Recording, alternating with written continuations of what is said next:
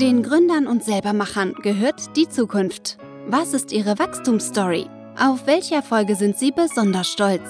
Das alles und noch viel mehr ergründen wir jetzt gemeinsam. Los geht's mit Gründergrips, der Podcast. Heute zu Gast Hardy Isken von Sark Ventures. Er hat einen ähnlichen Antrieb wie wir hier beim Gründerkrips. Wir wollen Gründer motivieren, ihre eigenen Wege zu gehen. Er hat aber zusätzlich noch enormes Know-how und Erfahrung hinsichtlich Fördermittelbeantragung und auch äh, auf der Suche nach Investoren. Was er da genau macht und wie er Gründern hilft und was es für Praxisbeispiele gibt, das erfahrt ihr jetzt im Podcast Gründerkrips. Viel Spaß dabei! Los geht's mit Gründergrips, der Podcast. Servus und herzlich willkommen zum Podcast Gründergrips. Heute ist Hadi zu Gast. Vielen lieben Dank, dass du der Einladung gefolgt bist. Wie geht's dir? Danke dir, Florian, erstmal für die Einladung. Ich freue mich äh, wahnsinnig drauf, hier teilnehmen zu können. Und äh, mir geht's heute ziemlich gut. Ich bin gestern den ganzen Tag auf der Retro Classics in Stuttgart gewesen, einer Oldtimer-Messe, und bin heute absolut äh, mit neuen Ideen ausgestattet und sitze deswegen bei dir. Coole Sache. Dann lass uns gleich den Switch wagen von Oldtimer zu Startups. Wir haben eine gemeinsame Leidenschaft. Wir wollen im Prinzip Gründer fördern, eigene Ideen nachzugehen. Darf ich fragen, wie du das machst? Wie würdest du deinen Job beschreiben? Ja, also mein Job hat keine, äh, ich sag mal, althergebrachte äh, Jobbeschreibung. Ich bin ähm, aus äh, vielen verschiedenen Dingen, die ich die letzten 22 Jahre in meinem Berufsleben gemacht habe, drauf gekommen, dass ich nicht dazu aufgestellt bin, länger als drei Jahre für einen Arbeitgeber zu arbeiten, weil mir dann einfach totlangweilig wird. Ne? Also ich habe drei Jahre lang den Investzuschuss für Wagniskapital fürs BMWI ausgegeben mhm. und habe da über 1300 Beteiligungen juristisch geprüft und 25 Millionen Euro am Fördermittel an Frühphaseninvestoren ausgeschüttet. Und äh, nach drei Jahren konnte ich das einfach nicht mehr weitermachen, weil, weil äh, ich einfach wieder weiterziehen musste. Und mein Job jetzt ähm, hat sich in 2009, 2010 grundlegend geändert. Da kam ich das erste Mal mit Gründung in Kontakt. Ein Kommilitone, mit dem ich zusammen äh, Wirtschaftsrecht studiert habe, hatte die Idee, die Receivables Exchange aus Amerika, das ist eine Plattform für Forderungshandel, nach Deutschland zu bringen. Mhm. Und da bin ich aufgesprungen und äh, bin als äh, zweiter Geschäftsführer mit reingegangen. Wir haben das Unternehmen aufgezogen, das ist die Debitos GmbH, die gibt's noch heute. Ähm, sehr gesetzt äh, in Frankfurt äh, als äh, Plattform für Forderungshandel in ganz Europa.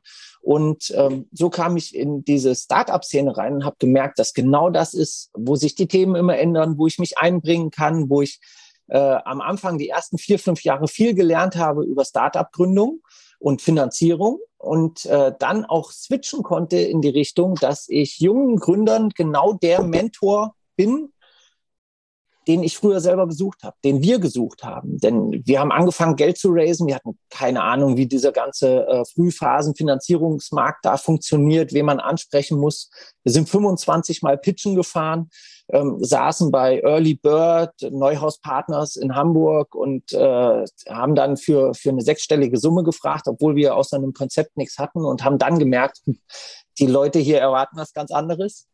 Und äh, wir haben immer wieder Mentoren gesucht, die uns da weiterhelfen. Und genau zu diesem Mentor bin ich durch meine berufliche Tätigkeit geworden, so dass ich jetzt sagen kann, das, was ich beruflich mache, ist verbunden zwischen äh, Finanzmittel besorgen für äh, Hottest Shit on Planet äh, Innovationen, aber auch gleichzeitig äh, Mentor sein, Katalysator sein für junge Gründer, die äh, auf ihrem Weg noch äh, das eine oder andere Wissensquäntchen aufsammeln wollen. Spannend. Und hast du dich da eine, in einer Nische drauf konzentriert oder was ist so dein Steckenpferd? Technologieunternehmen, wo fühlst du dich besonders gut? Ja, also da, da hast du recht. Ich bin äh, wirklich im Bereich äh, Software as a Service meist unterwegs, also mhm. Technologieunternehmen, äh, Softwareunternehmen, denen ich äh, sowohl Investoren bringe, als auch Interimsmanagement darin mache, um sie überhaupt finanzierbar zu machen. Das heißt, äh, der ein oder andere Kunde, den ich habe, äh, kommt zu mir und sagt, wir brauchen demnächst eine, äh, eine Finanzierungsrunde wir haben das und das aufgestellt und äh, wir brauchen Kontakt zu einem Investor. Und dann gucke ich mir das näher an und es kommt nicht selten vor, dass man, wenn man ins Unternehmen reinguckt, schon feststellt, ihr seid noch überhaupt nicht investierbar für die Runde, die ihr jetzt machen wollt. Also ähm, letztes Jahr hatte ich einen Kunden, bei dem einfach das Sales überhaupt nicht lief. Ne? Also der, das war gar nicht aufgebaut. Die kamen mhm. alle aus dem Technikbereich, äh, die äh, Gründer und ähm, Sales war kein bisschen äh, auch nur vernünftig angedacht. Und dann äh, bin ich als Interimsrein, habe äh, Sales mit aufgebaut, habe einen Sales Manager angestellt, ähm, der auch äh, von Grund weg, das Produkt war noch nicht so ganz fertig, äh, von Grund weg aber auch äh, angefangen hat zu verkaufen. Und so ging es immer mehr in die Richtung oder geht es bei mir immer mehr in die Richtung, dass ich einerseits halt äh, diese äh, Finanzierung bringe, sowohl öffentliche Fördermittel als auch Kontakte zu Frühphaseninvestoren und auf mhm. der anderen Seite Interimspositionen im Unternehmen übernehme, meist so CFO, COO-Tätigkeiten, um dann die Prozesse und Strukturen, die noch fehlen, für die Finanzierbarkeit dieser Unternehmen aufzustellen. Super spannend. Gerade das Frühphasen finanzieren bzw. Frühphaseninvestoren Hast du da das Gefühl, dass gerade wenn jetzt die Zinsen so langsam äh, aus Amerika drehen, die FED erhöht, sich da auch was bewegt? Also ist dieser Markt zinsanfällig? Das ist, äh, also aus, aus meiner Sicht hätte ich äh, fast gesagt, man hat in den letzten Jahren schon gemerkt, dass die Bewertungen gerade in frühen Phasen exorbitant gestiegen sind. Ne? Also mhm. wenn man mal so Series A-Bewertungen anschaut, ähm, als wir in 2000 2009, 2010 ein Fintech gegründet haben, da hieß die Branche, äh, da hieß die Branche noch nicht Fintech, da hieß die Branche, hau ab von mir, kriegst du kein Geld. Ne? Weil Business to Business, äh, äh, Finanzstartup hat da noch keiner so richtig gedacht. Heutzutage läufst du durch die Gegend und äh, wenn du sagst, ich mache ein Fintech, kriegst du per Handschlag schon mal 10.000 Euro einfach nur so, weil du in einem guten Bereich bist ne? Ähm, oder in einer guten Branche bist. Also das hat sich das hat sich äh, in den letzten Jahren aus meiner Sicht noch äh, beschleunigt, dass so Serie A-Bewertungen auf ein, auf ein Niveau gegangen sind, wo ich gesagt habe, ja, das kommt durch das äh, viele günstige Geld im Markt. Auf der anderen Seite bin ich aber auch der Meinung, dass sich das äh, wieder Regression zum Mittelwert ne, irgendwann in der nächsten Zeit wieder normalisieren wird. Wir werden einen leichten Anstieg behalten, wie immer. Das ist ja am Aktienmarkt ganz genauso. Und äh, genauso wird das sein bei den ganzen äh, Frühphasenfinanzierungen. Ähm, allgemein muss man aber dazu sagen, aus, also ich mache jetzt zwölf Jahre die, diese ganzen Sachen und habe auch über das BAFA, bei dem ich da gearbeitet habe, im Investzuschuss relativ viele frühphasige Finanzierungsrunden gesehen und auch äh, die, ich musste ja die Beteiligungsverträge juristisch prüfen. Das heißt, ich habe einen sehr tiefen Einblick da bekommen und bin der Meinung, dass gerade deutsche Frühphaseninvestoren zu sehr auf Sicherheit gehen im Vergleich zu angelsächsischen Investoren zum Beispiel. Ne? Also das zählt eine Story noch mehr, da zählt die, das Potenzial nach oben noch mehr als in Deutschland. In Deutschland ist eigentlich besser, wenn du, wenn du schon äh, zwei Millionen Umsatz mitbringst, wenn du mal zwei Millionen Euro raisen willst. Stimmt, aber das ist langfristig gesehen ein Wettbewerbsvorteil, oder? Wenn die Amerikaner einfach ihren jungen, dynamischen Unternehmern mehr Geld geben, können die entsprechend halt auch ja, mehr Marketing, mehr Leute einstellen und das wirkt sich irgendwann obwohl es irrational ist, irgendwo positiv aus, dass wir Europäer dann weniger mitkommen. Ja, also ähm, die, die Sales-Ausgaben bei den amerikanischen Startups und Marketing, die sind natürlich auch wesentlich höher. Also du, du hast genau recht, da, da äh, legen die ihr Fund rein, wenn die Investoren reinziehen. Ich finde aber, also ich bin selber so ein Typ, der eher ähm, eher äh, kaufmännisch gedacht äh, ein Startup oder eine Firma aufziehen würde, also so wie es früher war, ich sag mal mit ja. richtigen Umsätzen und dann generisch wachsen und sowas, das ist was, was mir schon sehr nahe liegt. Das mache ich auch selber als Unternehmer eigentlich so. Aber ähm, auf der anderen Seite habe ich auch immer wieder, äh, gerade in dem Softwarefeld, wenn ich unterwegs bin, gesehen, wie schnell es doch gehen kann, dass man einen zweijährigen Entwicklungsvorsprung durch zu wenig Geld und äh, Traction im Sales gerade wieder verlieren kann. Ne? Also das wird sehr schnell aufgeholt und wenn man das einmal verloren hat, ist das unglaublich schwierig wieder aufzubauen. Ne? Ja. Weil sich alles, alles sehr dynamisch bewegt.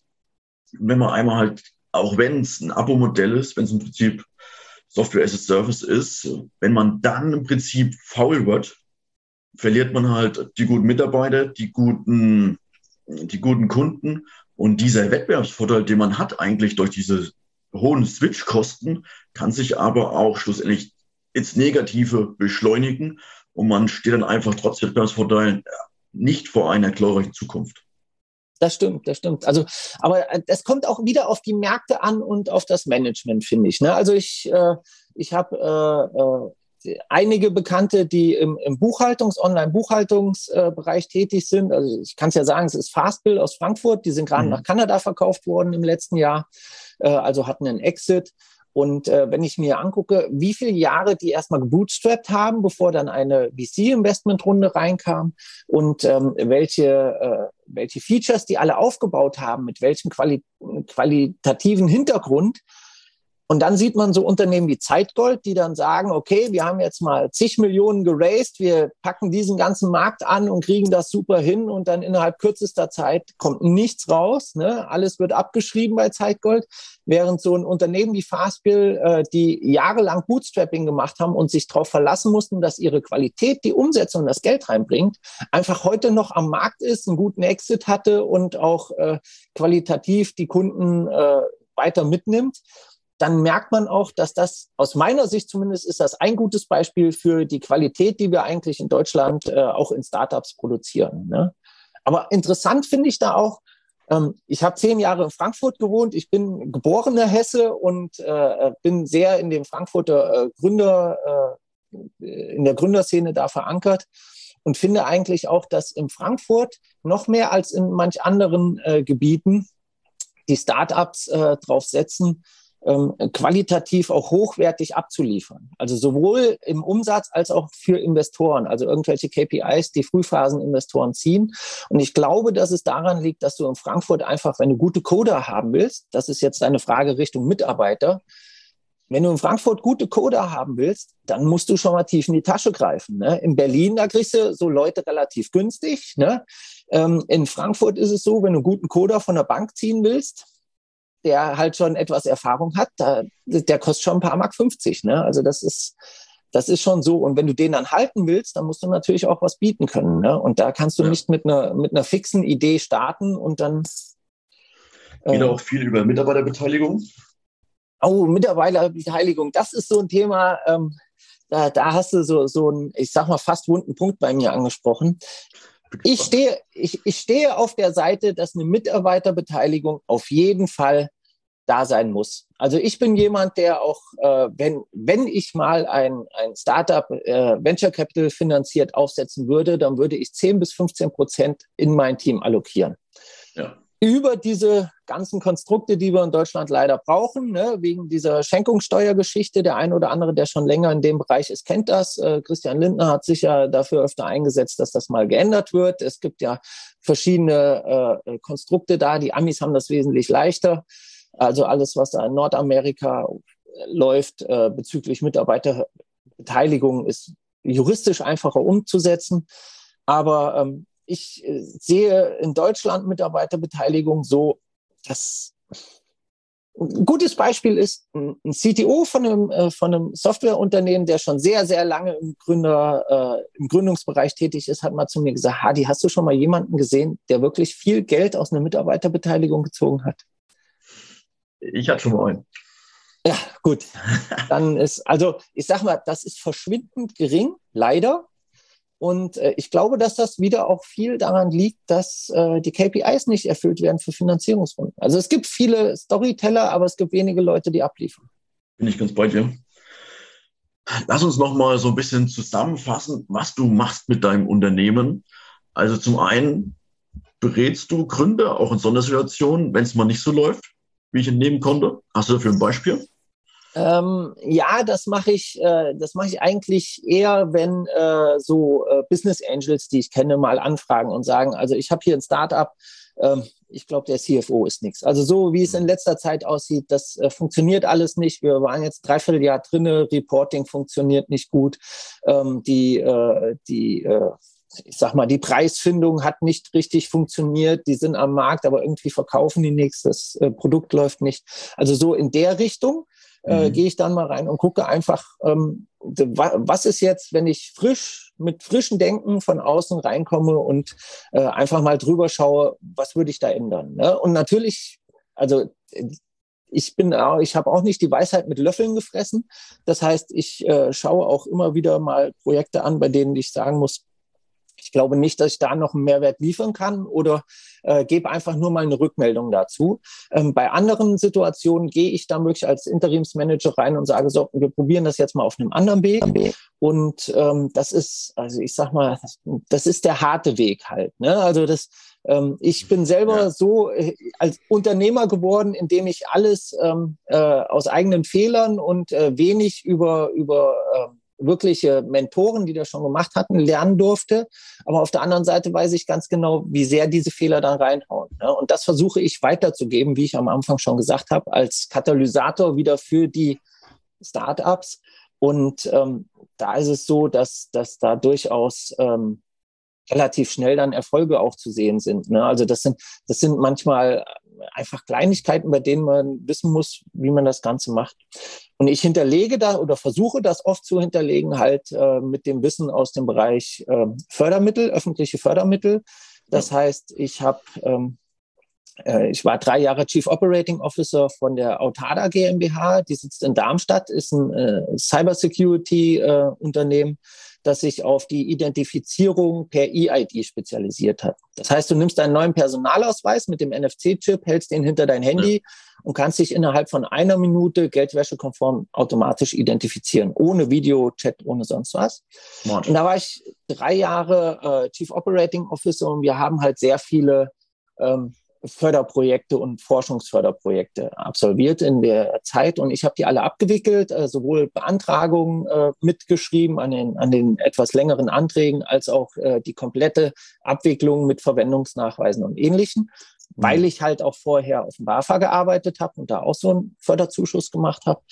Und darauf habe ich mich inzwischen spezialisiert, dass ich äh, Unternehmen, vornehmlich in Hessen eigentlich, ähm, Fördermittel auf ihre Projekte noch besorge. Die liegen, die, da liegen die Förderungen so, sagen wir mal, zwischen 160.000 und äh, 800.000 Euro war so das Höchste. Das sind dann äh, Projekte, die ich mit dem Unternehmen zusammen konzipiere. Dann schreiben wir die Anträge dafür und ähm, reichen die beim Fördermittelgeber ein. Das kommt ziemlich gut an, auch bei den Investoren, weil die natürlich sehen, einmal, es gibt noch eine Querfinanzierung und mhm. auf der anderen Seite ist die Möglichkeit da, dass wenn du solche Sachen einreichst, dann musst du ja immer Hottest Shit on Planet abgeben. Ne? Das heißt hier äh, äh, Natural Language Processing mit Knowledge Graphen dahinter oder sowas. Ne? Also ja. so, so in der Richtung. Und äh, wenn du da was schreibst und das abgibst, dann hat auch das Unternehmen immer gleich marketingtechnisch äh, etwas, mit dem es nach außen auftreten kann. Und oft ist es eigentlich so, dass äh, die, gerade die äh, Software-Startups oder Technologie-Startups viele, viele Dinge in ihrem, äh, in ihrer Product Roadmap drinne haben, auf die du wunderbar noch äh, eine Förderung einwerben kannst. Das kann ich mir vorstellen. Aber ich kann mir vorstellen, dieser Markt für Fördermittel, der ist ja auch groß, aber auch sehr komplex. Also man weiß nicht ad hoc, wo muss ich jetzt hin, wo muss ich ansprechen. Da haben bestimmt auch einige Fehler gemacht, oder? Ja, äh, ja, das ist, äh, das ist genau der Punkt, äh, weswegen ich auf der einen Seite natürlich in dem Bereich immer wieder gut an Kunden komme. Ne? Also es ist, es wird nicht so leicht gemacht, ähm, von der Fördermittelgeberseite aus so ein Projekt wirklich ähm, abschließen zu können. Ähm, ich habe ja auf beiden Seiten des Tisches gesessen. Deswegen kenne ich auch die juristischen Hintergründe. Als, als Wirtschaftsjurist äh, musste mhm. ich mich ja tief da rein einarbeiten, als ich im Invest war. Und ähm, diese, diese ganzen Hintergründe, die, die machen schon Sinn. Also wenn man europäische Fördermittelpolitik sieht und sowas, du musst halt sehr, sehr viele Dinge da anticken, wie De Minimis und ähnliches. Davon wird der eine oder andere Hörer schon mal gehört haben. Ähm, das, also das alles einzuhalten, tut schon weh. Und das sind auch die Fußangeln, mit denen eigentlich, äh, bei denen eigentlich meine Kunden hinterher sagen, Hadi, also ohne dich hätten wir doch die eine oder andere äh, äh, Kante da gerissen und wären vielleicht nicht durchgekommen. Auf der anderen Seite ist es so, dass ähm, wenn äh, wenn man äh, Fördermittel für so etwas beantragen will, schaut man sich um und findet äh, relativ viele Fördermittelberater.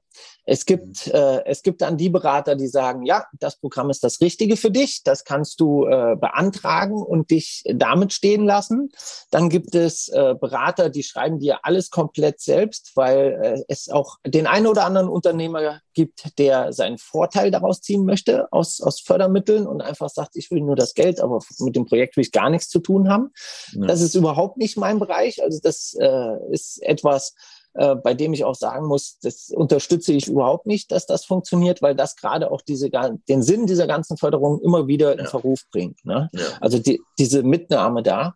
Ähm, bei mir ist die Besonderheit, ich entwickle die Projekte, über die wir schreiben, mit dem Unternehmen zusammen. Das heißt, ich hatte ähm, ein Frankfurter Kunde von mir hat äh, ein Projekt, haben wir ein Projekt zusammen entwickelt. Ähm, bei dem es äh, im Subscription Management war das, bei dem es auch um die um den Einbau einer AI ging.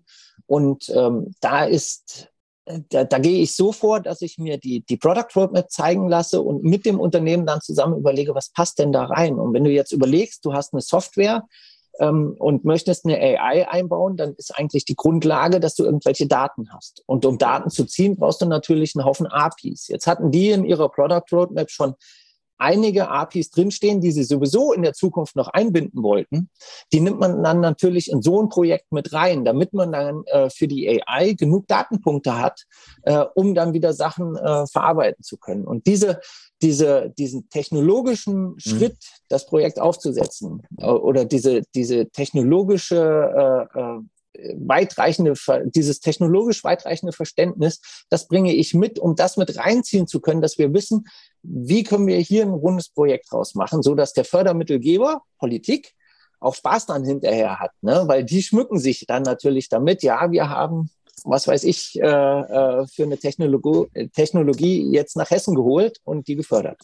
Ein guter Weg, glaube ich auch.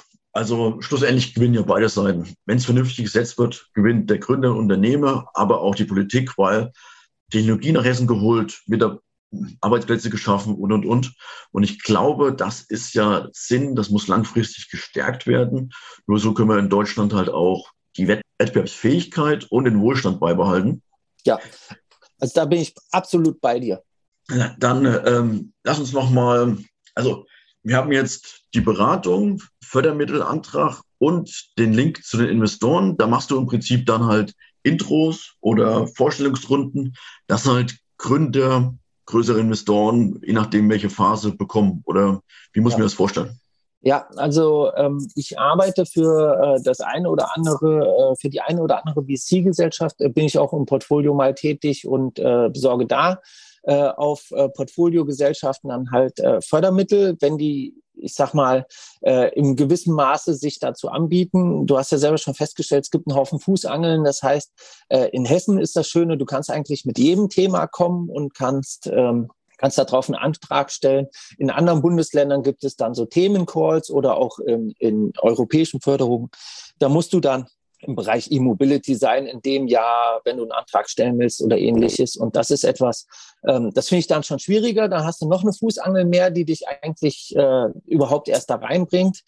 Und ähm, ja. für, äh, für die Investoren, für die ich dann äh, das mache, ist das natürlich auch eine gute Situation, weil das Geld ins Portfolio fließt.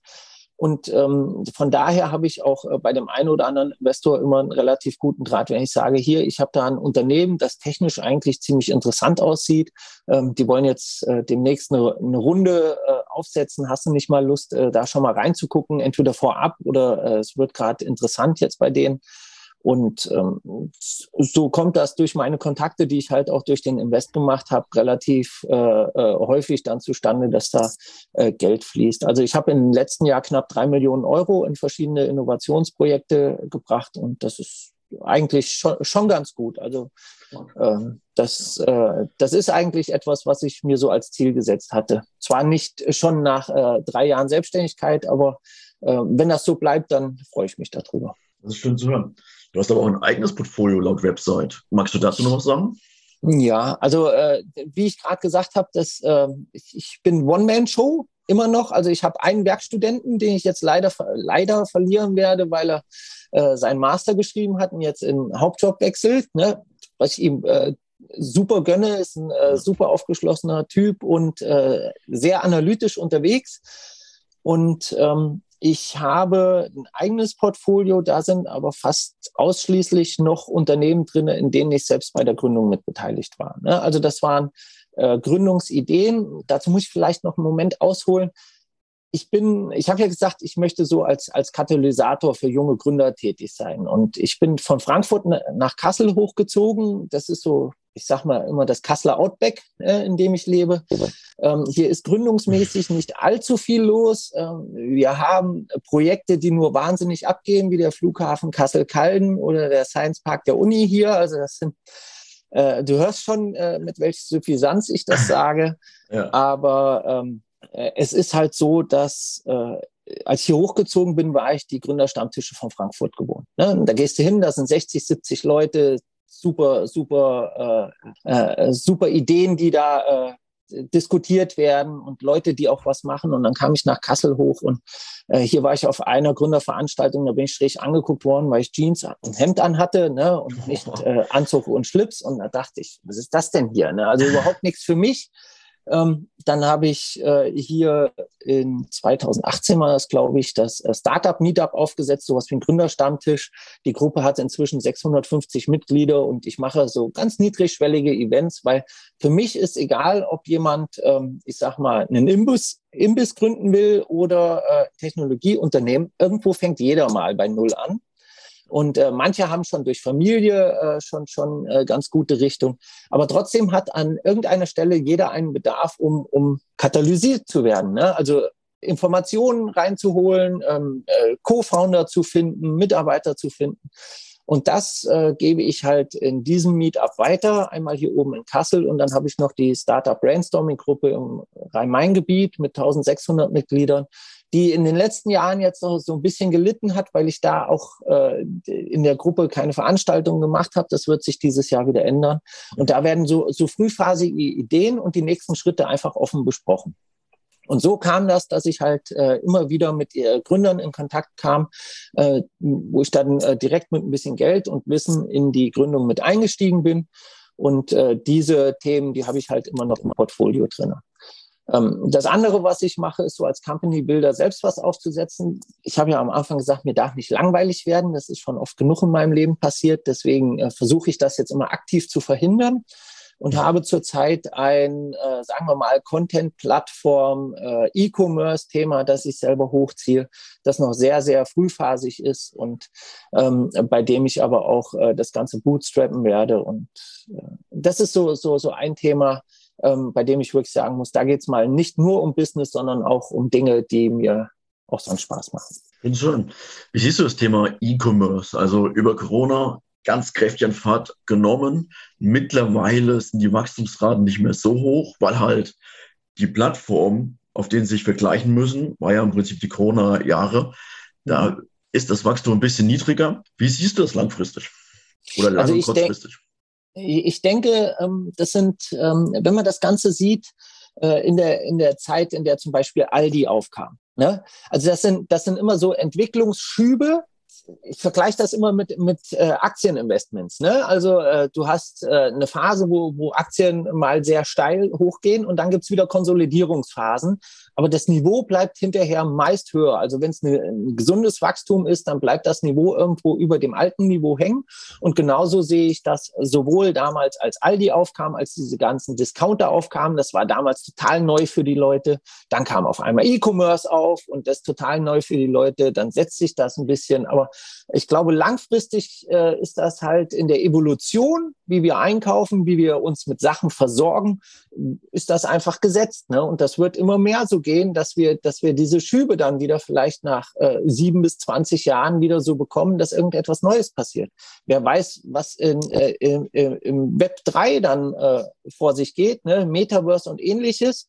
Dann haben wir einen äh, 3D, ja. äh, 3D-Pizza-Printer neben dem Computer stehen und du brauchst ihn noch nicht mal mehr bestellen, ne? sondern kannst ein Food-Franchise im äh, Web 3 aufmachen. Ich bin gespannt, was da noch kommt.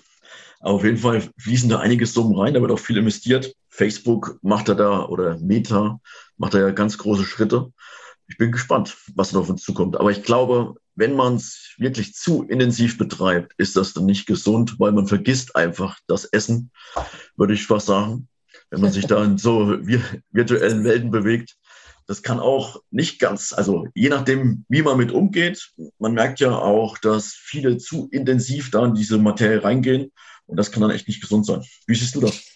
Sicherlich richtig. Ähm, vor allen Dingen ähm, die Werte, die geschaffen werden. Du hast ja immer so ein bisschen Bubble, ne? Und äh, die Werte, die geschaffen werden, da musst du halt auch gucken, dass du ein Return on Investment bekommst. Ne?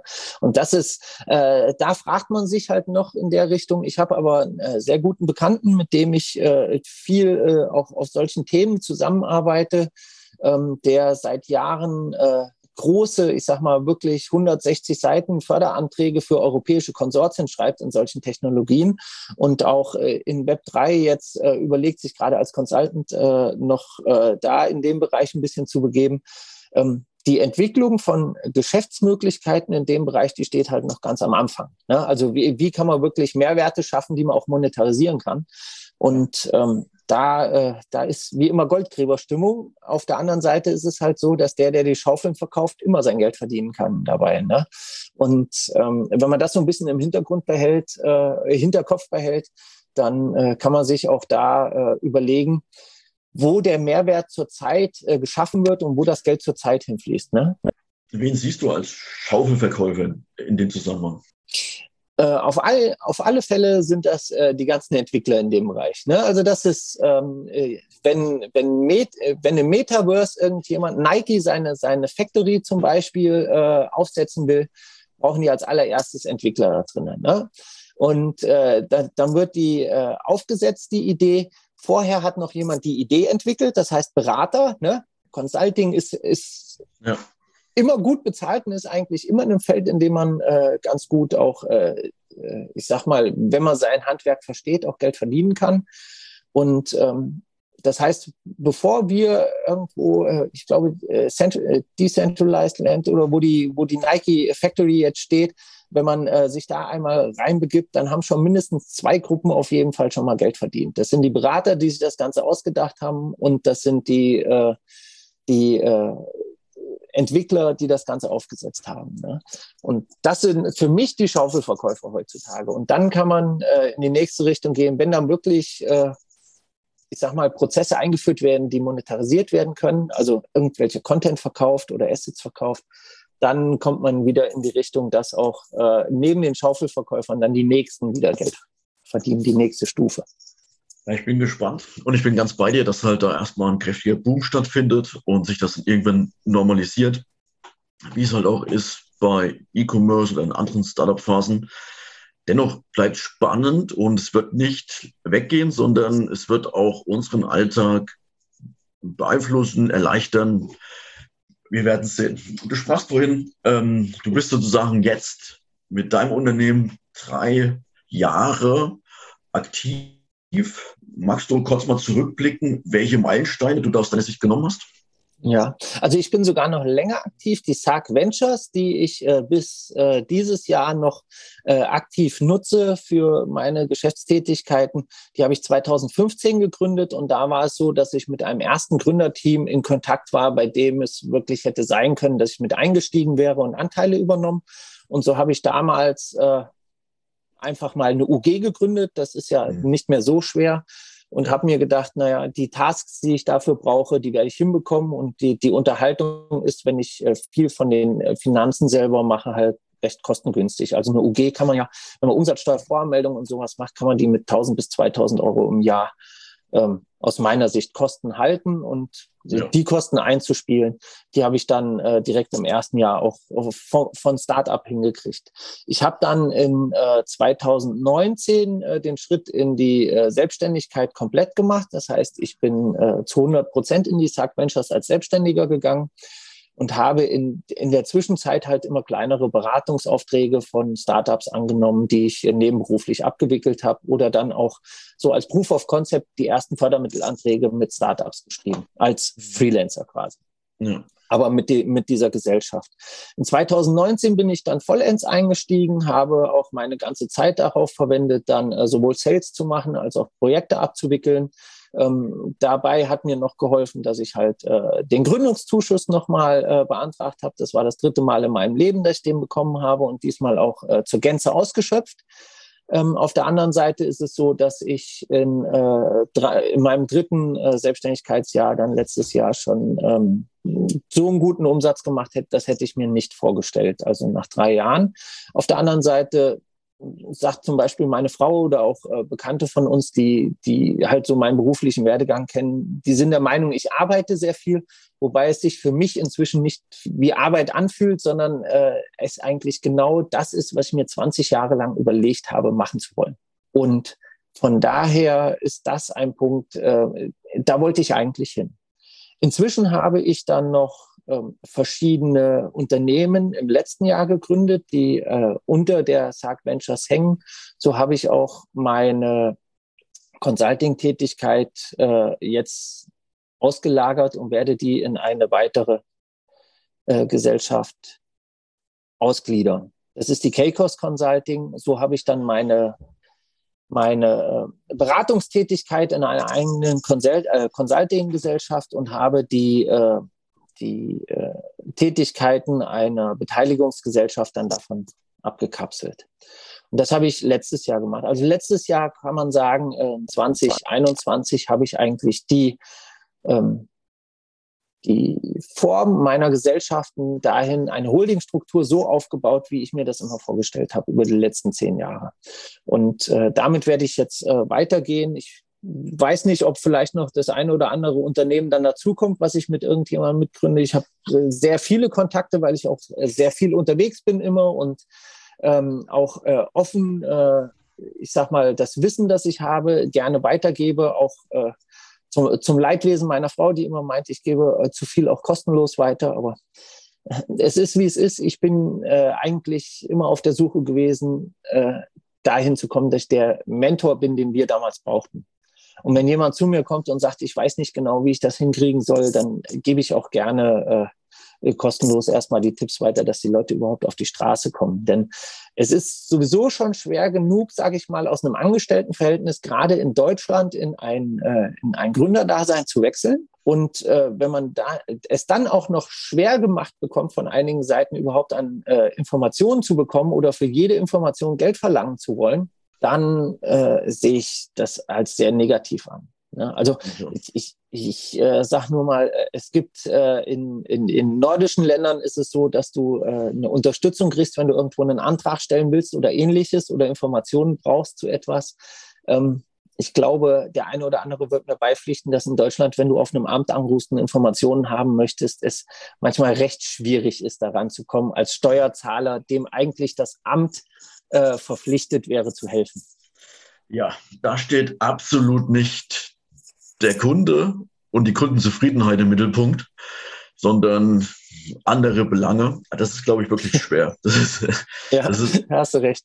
Genau, also wirklich, es ist schwierig, als Gründer an die richtigen Informationen zu kommen und auch sich durch dieses ganze regulatorische Konzept, was Korsett, was halt die Finanzbranche auch so ein bisschen mitbringt, äh, sich da durchzubewegen.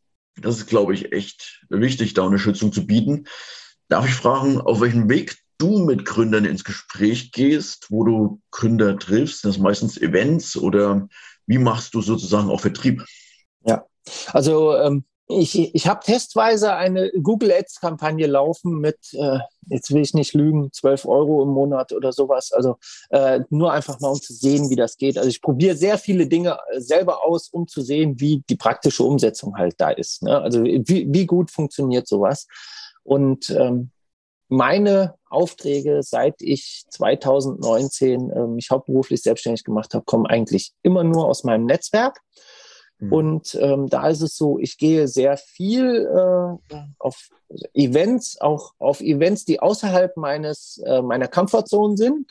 Also äh, sowohl Events im Interimsbereich als auch Events, ähm, ich sag mal regional, äh, völlig anders gelagert, mal ein Gründerstammtisch. Äh, äh, vom Mensa-Verein in München oder ähm, verschiedene andere Dinge. Also äh, ich bin äh, oft im Rhein-Main-Gebiet halt auf Gründerveranstaltungen unterwegs und äh, habe ein großes Netzwerk. Und dann kommt immer mal wieder äh, ein Anruf, äh, ich habe von dem und dem gehört, dem hast du Fördermittel besorgt oder äh, dem hast du geholfen, eine Finanzierung zu finden. Hast du mal Zeit? Ich würde gerne mal mit dir sprechen. Und so ergibt sich das, dass aus äh, diesen Gesprächen halt äh, das Business für mich entsteht. Ähm, manchmal kommt mehr raus, manchmal weniger, oft auch nichts. Also das, äh, wie gesagt, das äh, gehört aber aus meinem meiner Arbeitsweise halt dazu. Ne? Also dass man auch äh, Leuten dann mal ein Stück weit weiterhilft und dann äh, entwickelt sich kein Business daraus. Ähm, und da ist es einfach so, dass ich die, die glückliche Lage habe, irgendwie das Herz auf der Zunge zu haben und über diese Gespräche halt in den letzten drei Jahren immer meinen Lebensunterhalt verdienen konnte damit. Aber auch in dem Bereich ist Empfehlungsmarketing, glaube ich, das Wichtigste. Und das hast du ja in dem Sinne. Ja. ja dann hast du auch gesagt, dass ähm, du jetzt sozusagen dein Fundament so aufgebaut hast an Firmen, wie du es früher vorgestellt hast. Wenn wir jetzt noch, sagen wir mal, in die Zukunft schauen, wo würdest du am liebsten in fünf bis zehn Jahren stehen? Was würdest du noch ja. mal angehen? Also äh, ich finde das immer ziemlich cool, dass man sagt, äh, mein Ziel in fünf bis zehn Jahren ist äh, dort und dort. Und dann entwickelt sich das äh, äh manchmal auch wieder wie bei Aktien sprunghaft in eine ganz andere Richtung. Also ja. ähm, ich glaube, dass, wenn, wenn ich rückblickend auf die 22 Jahre meiner Berufstätigkeit ähm, sehe, ich habe äh, nebenbei studiert, ne? also ich habe ein Fernstudium gemacht als Wirtschaftsjurist und habe in der Zeit äh, Kampfhubschrauber repariert. Also ähm, mir ist Anfang, mit Anfang 30 schon nachgesagt worden, Lebenslauf wie ein 50-Jähriger zu haben und das kann ich auch leider nicht widerlegen. Ne? Also das ist so. Und äh, ich habe äh, ich habe auch diese, diesen Punkt, ich bin ein, also ich definiere mich als Scanner-Persönlichkeit. Das ist ähm, aus dem, kommt aus dem Amerikanischen. Die Psychologin Barbara Scher hat das damals aufgesetzt. Und als ich dieses Konzept mal gelesen habe, da habe ich gedacht, mit mir ist alles richtig. Ich bin genau diese Person, diese Scanner-Person, die ihre Spezialisierung mhm. darin liegen hat, dass sie Generalist ist. Und ich bin eigentlich der Generalist, der aus allen Bereichen etwas kennt und immer genau weiß, wen setze ich dafür ein? Also wenn ich als Interim einen Chief Operating Officer mache für ein äh, Startup, das äh, eine Finanzierung ziehen will, ähm, dann kann ich als Wirtschaftsjurist, könnte ich jetzt die ganzen äh, Arbeitsverträge selber bearbeiten und könnte anfangen, mich ins Markenrecht einzulesen und sowas. Aber das mache ich nicht, sondern ich weiß einfach, wenn solche Themen aufkommen, dann suche ich mir für den Bereich den Spezialisten, der das macht, genauso wie ja. im Sales dann den Sales Manager, der genau Vorstellungen hat, was er da umsetzen würde. Und ich bin der Generalist, der das aber alles zusammenhält. Ich kann die Connections ziehen, die Fäden ziehen zwischen dem Arbeitsvertrag von dem Sales Manager, um den überhaupt ins Unternehmen zu holen, mhm. dem äh, Markenrechts- und äh, Gesellschaftsrechtsanwalt, der dann die äh, Verträge für die Kunden macht, ne, im SaaS-Bereich hier äh, SLA und ähnliches. Das, ich habe nicht den Anspruch, dass ich das alles selber mache, sondern ich bin der, der halt diese ganzen Stränge zusammenzieht und dann genau guckt, wie kriegen wir es am schlanksten hin, hin dass dieses Unternehmen so schnell wie möglich auf die Straße kommt und Umsätze generiert und ähm, dann die KPIs erreicht, die eigentlich so ein Frühphaseninvestor erwartet. Und ähm, die Zukunftsausrichtung für mich ist eigentlich, dass ich mit dem, was ich äh, seit Jahren umsetze, da auch weiterhin meinen Lebensunterhalt bestreite, aber mich äh, perspektivisch in meiner Holdingstruktur noch mehr darauf konzentriere, meine äh, Ideen umzusetzen und mit meinen Ideen nach vorne zu gehen. Und das ist äh, jetzt zurzeit in dieser, in dieser Content-Plattform mit dem E-Commerce hinten dran. Das werde ich auf jeden Fall die nächsten zwei Jahre mal intensiv treiben und mal schauen, wo mich das hinführt. Denn E-Commerce ist für mich auch neu. Also da, da habe ich bis jetzt äh, noch nichts gemacht und äh, freue mich einfach auf diese Herausforderung, um, um mich auch selber wieder aus der Komfortzone rauszuziehen und ähm, mhm. versuche halt mit diesen Themen auch äh, zukünftig dann einen Teil des Lebensunterhaltes oder den Teil meines ähm, ich weiß nicht, ob ich weiß nicht, äh, wie der Gründergriffs bewertet ist, aber ich nenne das ja immer Fuck You Money, dass man dann einfach in solche Ideen mal reinsteckt. Ähm, nicht, dass wir wegen Bad Language da jetzt rausgenommen werden, aber das ist so mein Ziel, ähm, von dem Geld einfach genügend dazu haben, um die Dinge, die ich als, äh, als zukunftsträchtig erachte, auch äh, ausprobieren zu können, um davon genug zu haben. Und äh, da, es reicht mir, also ich will, ich habe nicht das Ziel, irgendwo äh, Milliardär zu werden oder ähnliches. Mein Ziel ist einfach, im, äh, im Rest meines Lebens nicht mehr, äh, ich sage mal, nicht mehr ähm, dem Bore-out nahe zu kommen. Ja, also sozusagen auch das zu machen, was dir Spaß macht und so auch eine gewisse Unabhängigkeit zu haben.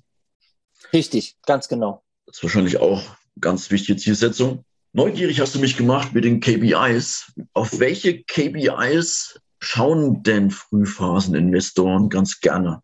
Ja, also äh, da muss man immer von Phase zu Phase schauen und auch äh, von Branche zu Branche.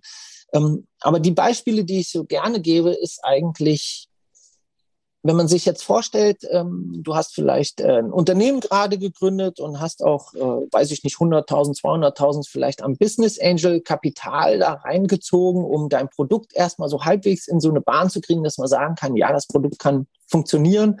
Hast du ein Team aufgebaut von drei oder vier Leuten, äh, vielleicht auch schon ein, zwei mehr und hast das Ganze aber so wirklich so gemacht, wie ein Startup halt ist, äh, so dass es funktioniert.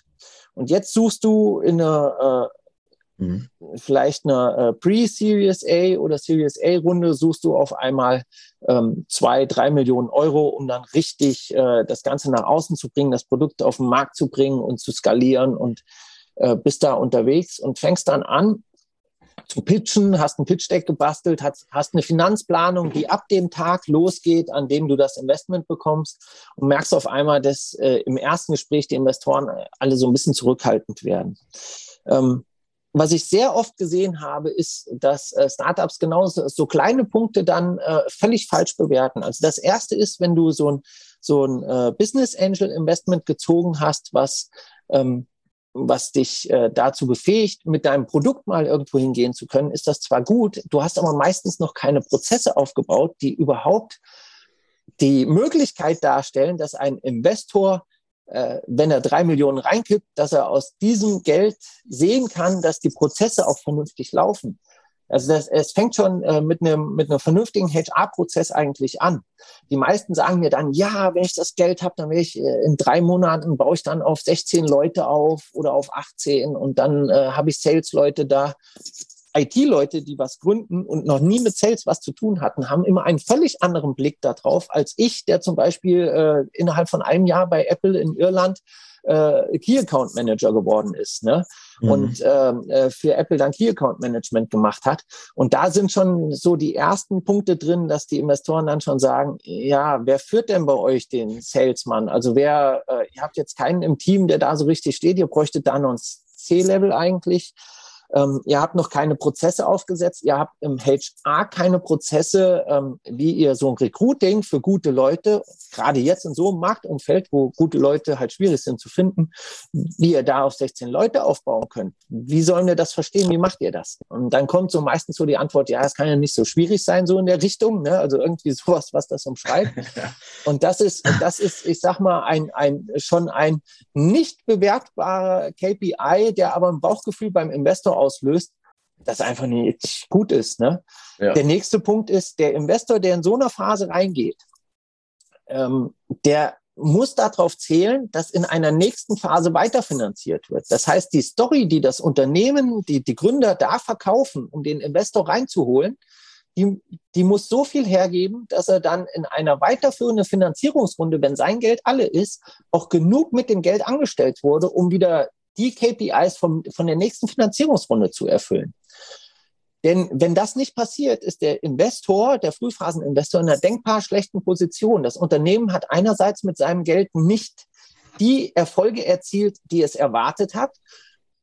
Und auf der anderen Seite brauchen die dann noch da, wieder neues Geld, um das noch erreichen zu können. Das heißt, er sitzt dann an einem Punkt, wo er entweder sagt, ich lasse das äh, Investment jetzt fallen, damit geht die äh, Gründung pleite, aber auf der anderen Seite muss ich nichts mehr reinstecken und habe nicht mehr Geld verloren.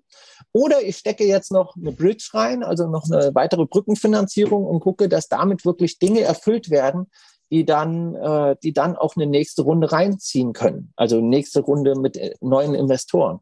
Mhm. Und das, was ich immer wieder erlebe, ist wirklich, ich will es nicht als Arroganz bezeichnen, aber viele Gründer denken sich das viel zu leicht, dass sie, ähm, nach so einer Finanzierungsrunde doch äh, dann die Welt bewegen können. Es ist hartes Sales, was man machen muss, egal wie gut das Produkt ist. Und man muss viele Prozesse aufsetzen und sich eigentlich vom Start-up mehr und mehr Richtung Mittelständler bewegen, sowohl von den internen als auch externen Prozessen und von den KPIs, dass man die nächste Runde dann bekommt. Und ähm, da habe ich sehr, sehr oft gesehen, dass es halt äh, dass die Gründer, wenn sie ihre erste große Runde hatten, dann, ähm, ich sag mal, schon fast über sich hinausgewachsen sind, was sie denn Storytelling-mäßig alles können und was dann nach ein bis zwei Jahren, wenn das Geld dann äh, fast verbraucht war, wirklich rauskam das wird auf LinkedIn immer sehr viel schöner dargestellt, als es wirklich ist. Ne? Also äh, es gibt einen Haufen Downrounds, es gibt einen Haufen, und das weiß man ja ähm, aus verschiedensten Erzählungen von Unternehmen, die einfach dann äh, nicht weiterfinanziert werden. Dann wird gesagt, ja, wir haben halt keine neuen Investoren gefunden. Liegt aber daran im Umkehrschluss, dass sie auch nicht das äh, erreicht haben in, de, in der letzten Planung, was eigentlich äh, so eine neue Finanzierungsrunde ausgelöst hätte kann zwei Ursachen haben. Entweder war die Planung scheiße oder die Exekution. Kennt man ja. Ja, ja. Es ist, glaube ich, auch schwer, halt die Dynamik beizubehalten vom Startup, aber Strukturen aufzubauen wie Mittelständler. Ja. Das ist eine schmale Gratwanderung.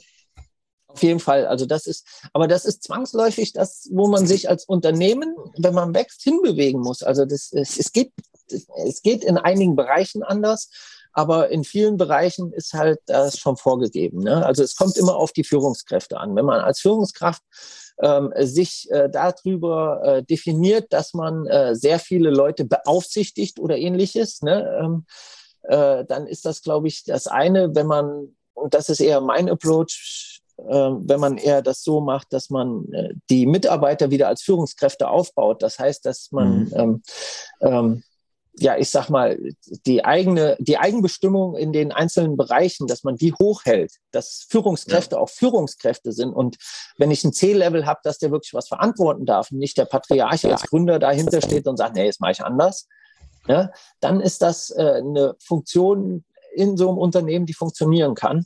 Ähm, Viele versuchen aber einfach alles äh, so eng in der Hand zu halten, dass sie dann halt da auf die Schnauze fallen. Und das ist das ist sehr, sehr schade, weil viele gute Ideen halt mit sowas dann äh, kaputt geritten werden, anstatt einfach mal äh, sich vom Ego her hinten anzustellen, zu sagen, jawohl, ich bin der Gründer, ich habe mir das Ganze ausgedacht, aber ich brauche halt Profis, um daraus ein Milliardengeschäft zu machen. Oder ein Millionengeschäft reicht ja schon. Ja, absolut. Das ist schon ein ganz schöner Meilenstein. Nee, lass uns nochmal zusammenfassen für Gründer. Da habe ich so zum Abschluss immer so drei Fragen. Ja. Ähm, du hattest, hattest du Vorbilder, als du deinen ersten Weg in die, ins Unternehmertum gegangen bist? Ja, also ich habe äh, hab mir immer wieder äh, kleinere Mentoren, würde ich das mal nennen, gesucht, die ähm, als Unternehmer tätig waren, von denen ich einiges mir abgeschaut habe ähm, so, so richtige Vorbilder, sage ich mal, da, da muss man auch wieder differenzieren. Also ähm, bei, bei den großen Vorbildern finde ich cool, was Richard Branson aufgezogen hat. Ne? Also der hat äh, so ein Firmenkonglomerat von, von zig Firmen. Da hätte ich Bock drauf. Ne? Also am liebsten so, dass ich alles, was ich in meinem Leben mache, irgendwo aus einer eigenen Firma rausziehen kann. Das, das wäre ganz cool. Das ist aber heutzutage in so einer komplexen Welt wahrscheinlich relativ schwierig. Also bis ich meine eigene Airline habe, das wird noch ein paar Tage dauern wahrscheinlich.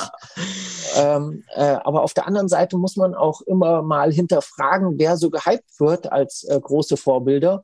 Ich meine, ich habe für Apple im European Headquarter in Ireland gearbeitet, wie ich, wie ich ja. gesagt habe. Ähm, Steve Jobs war damals noch da. Ähm, Steve Jobs war jetzt nicht so die Person, ähm, die ich mir so als direkten Vorgesetzten gewünscht hätte, weil der halt äh, persönlich schwierig war im Umgang. Ja. Ne? Dann äh, werden heute Leute wie Elon Musk oder äh, Jeff Bezos äh, ziemlich äh, hochgehalten.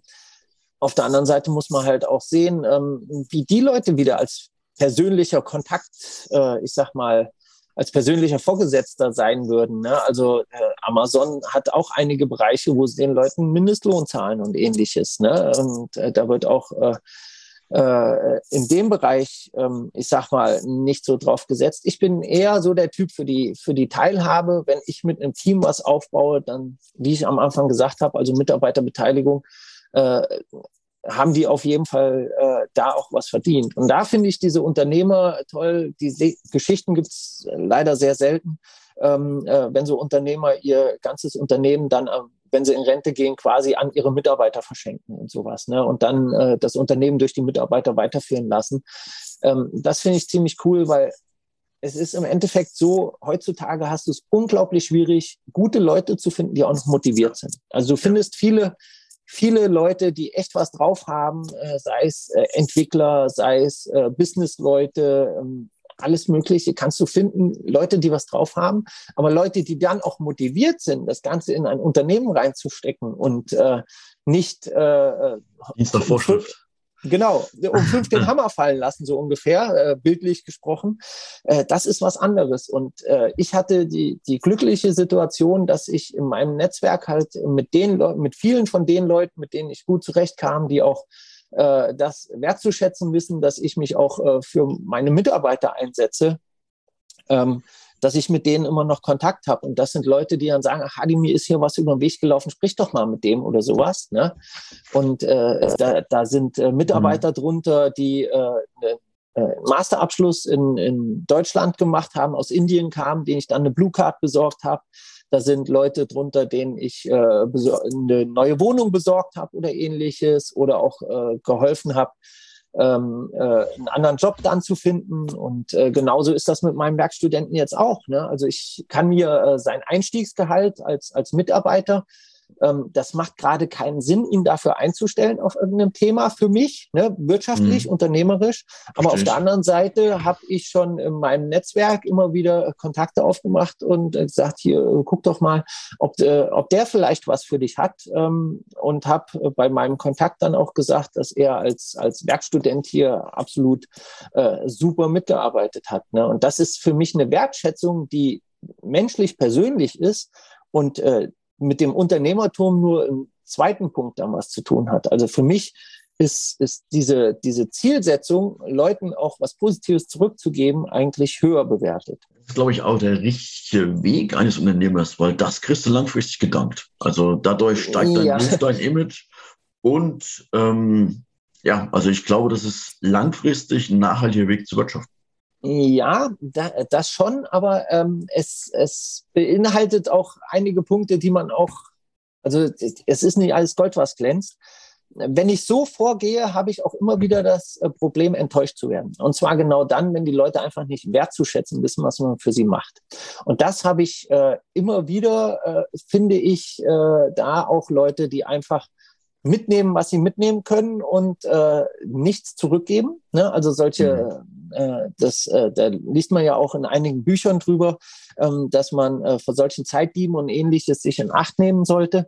Das kommt aber, wenn man so arbeitet wie ich, ist das zwangsläufig mit dabei. Denn bei mir hat erstmal jede Person, mit der ich mich unterhalte, ein positives Standing bis sie das erste Mal quasi nicht erfüllt. Ne? Also wenn man irgendeine Absprache mhm. trifft und dann äh, von der anderen Seite aus das nicht kommt, dann äh, kommt es bei mir drauf an, wie, also ich sag mal, wie, wie tief das geht, was, äh, was da abgesprochen war, was nicht eingehalten wurde. Und ja. ähm, einen zweiten Punkt gibt es recht selten. Ähm, das heißt, wenn man einmal äh, bewiesen hat, dass man eigentlich nicht wert ist, dass ich, dass ich so, so viel meiner Zeit da auch äh, reinstecke, dann ist das Thema für mich eigentlich gegessen. Ne? Und das ist äh, diese, diese Wertschätzung, also wenn jemand nur mitnimmt und selber nicht gibt, ist das was, auf die ich wiederum keine Lust habe. Verstehe ich. Kann ich ganz gut nachvollziehen. Lass mich noch eine zweite Frage angehen. Innerhalb deiner Karriere, auf welchen Fehler bist du besonders stolz? Was hast du aus Fehlern da gelernt? Aus Fehlern. Also ich glaube, äh, ich äh, baue äh, meine Beratungstätigkeit auf, die, auf den vielen Fehlern auf, die ich selber als Gründer gemacht habe oder aus, aus Unwissenheit auch gemacht habe, weil ich nicht besser wusste und erstmal probiert habe, wie es geht. Und äh, das ist ein Ansatz, mit dem man arbeiten kann. Es ist halt sehr, sehr aufwendig, damit vorwärts zu kommen. Aber inzwischen kann ich aufgrund dieser, dieser vielen kleinen Punkte, also schon, wie ich am Anfang genannt habe, dieses dieses äh, durch Deutschland fahren, als wir nur sehr wenig auf dem Konto hatten bei der ersten Gründung und ja. äh, vor viel zu großen Investoren pitchen mit der Idee, die noch überhaupt nicht äh, für die Investoren eigentlich geeignet war in der Größe. Ähm, äh, von da angefangen gibt es unzählige Sachen, die ich äh, aus Erfahrung dann anders machen würde. Und da, damit kann ich inzwischen mein Geld verdienen. Also diese, diese Erfahrung zu machen, das ist das, was ich als, als Interimsmanager und als Mentor dann weitergebe. Ne? Also ähm, ich bin äh, oft auf die Schnauze gefallen und wieder aufgestanden, wie man sieht. Und dieses Wissen, wie ich hingefallen bin, ähm, das kann ich ja durchaus den Gründern weitergeben, um dann zu sagen, ah, ich würde da doch noch mal überlegen, ob du das so machst oder anders. Lasse ja. aber jedem auch seine eigene Entscheidung da. Ne? Also wenn die Leute der Meinung sind, ich will das hundertprozentig so, dann sage ich ja, bear in mind, ich habe gesagt, äh, ich würde es anders machen, probiere es aus und versuche dann noch den Schaden halt zu begrenzen, dass nicht äh, viel Geld oder sowas dabei flöten geht. Ne? Das ist absolut ein guter Weg. Hast du noch andere Tipps, die du gerne frischen Gründern mit auf den Weg gibst, die jetzt nicht so komplex sind, sondern die ja. aber dennoch viele Gründer helfen?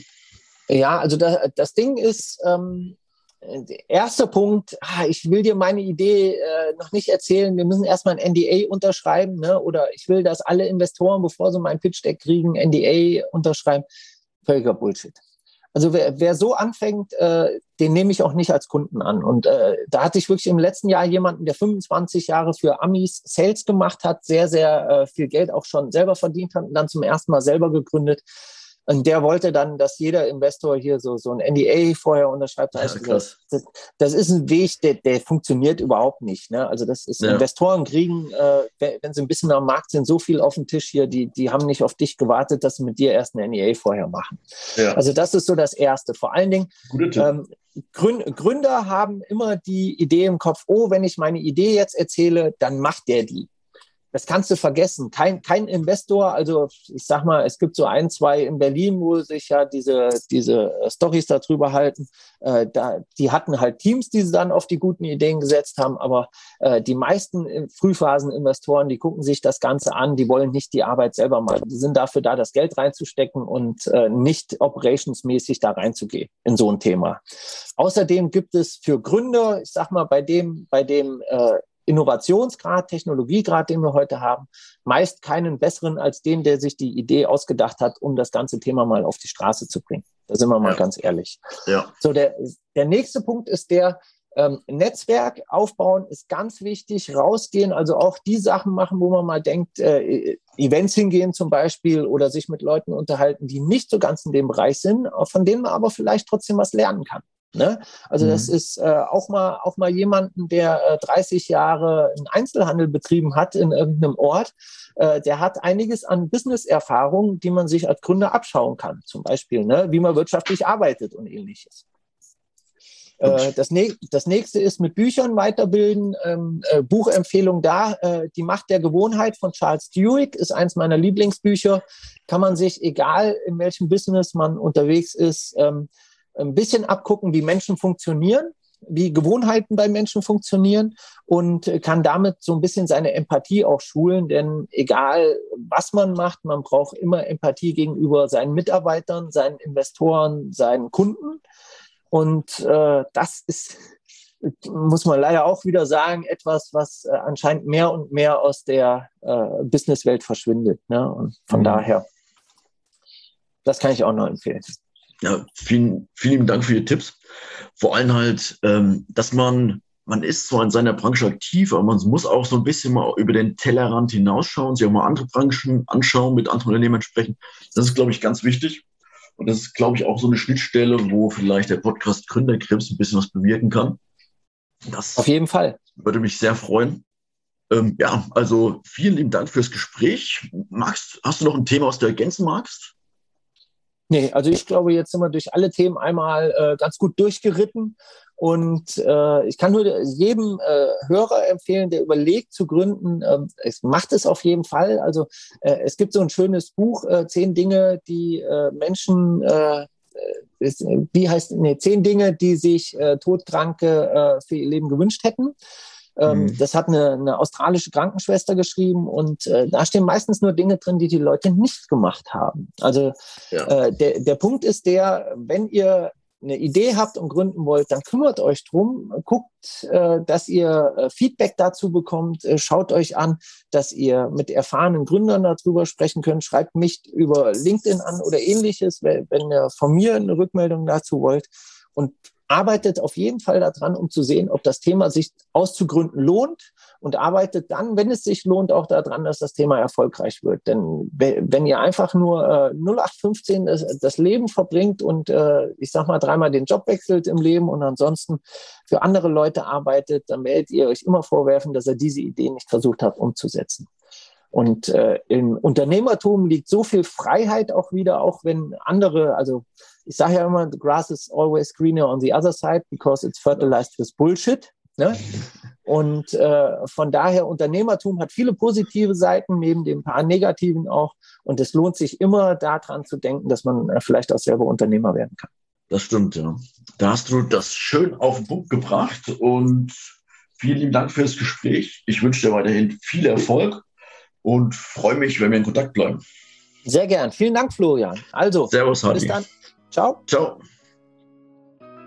Gründern gehört die Zukunft. Wir möchten im Podcast Gründerkrips Ihnen ein paar Gründer vorstellen und auch gründergeführte Unternehmen besprechen. Warum? Man kann im Gespräch mit den Gründern einiges lernen für sein eigenes Business, aber auch für seine Investmentphilosophie. Deswegen würde ich mich freuen, wenn Sie unseren Podcast Gründerkrebs unterstützen, indem Sie ihn bewerten auf den Plattformen und einen Kommentar dalassen. Es freut mich sehr, dass Sie das Gespräch verfolgt haben. Ich wünsche Ihnen einen schönen Tag. Ihr Florian König.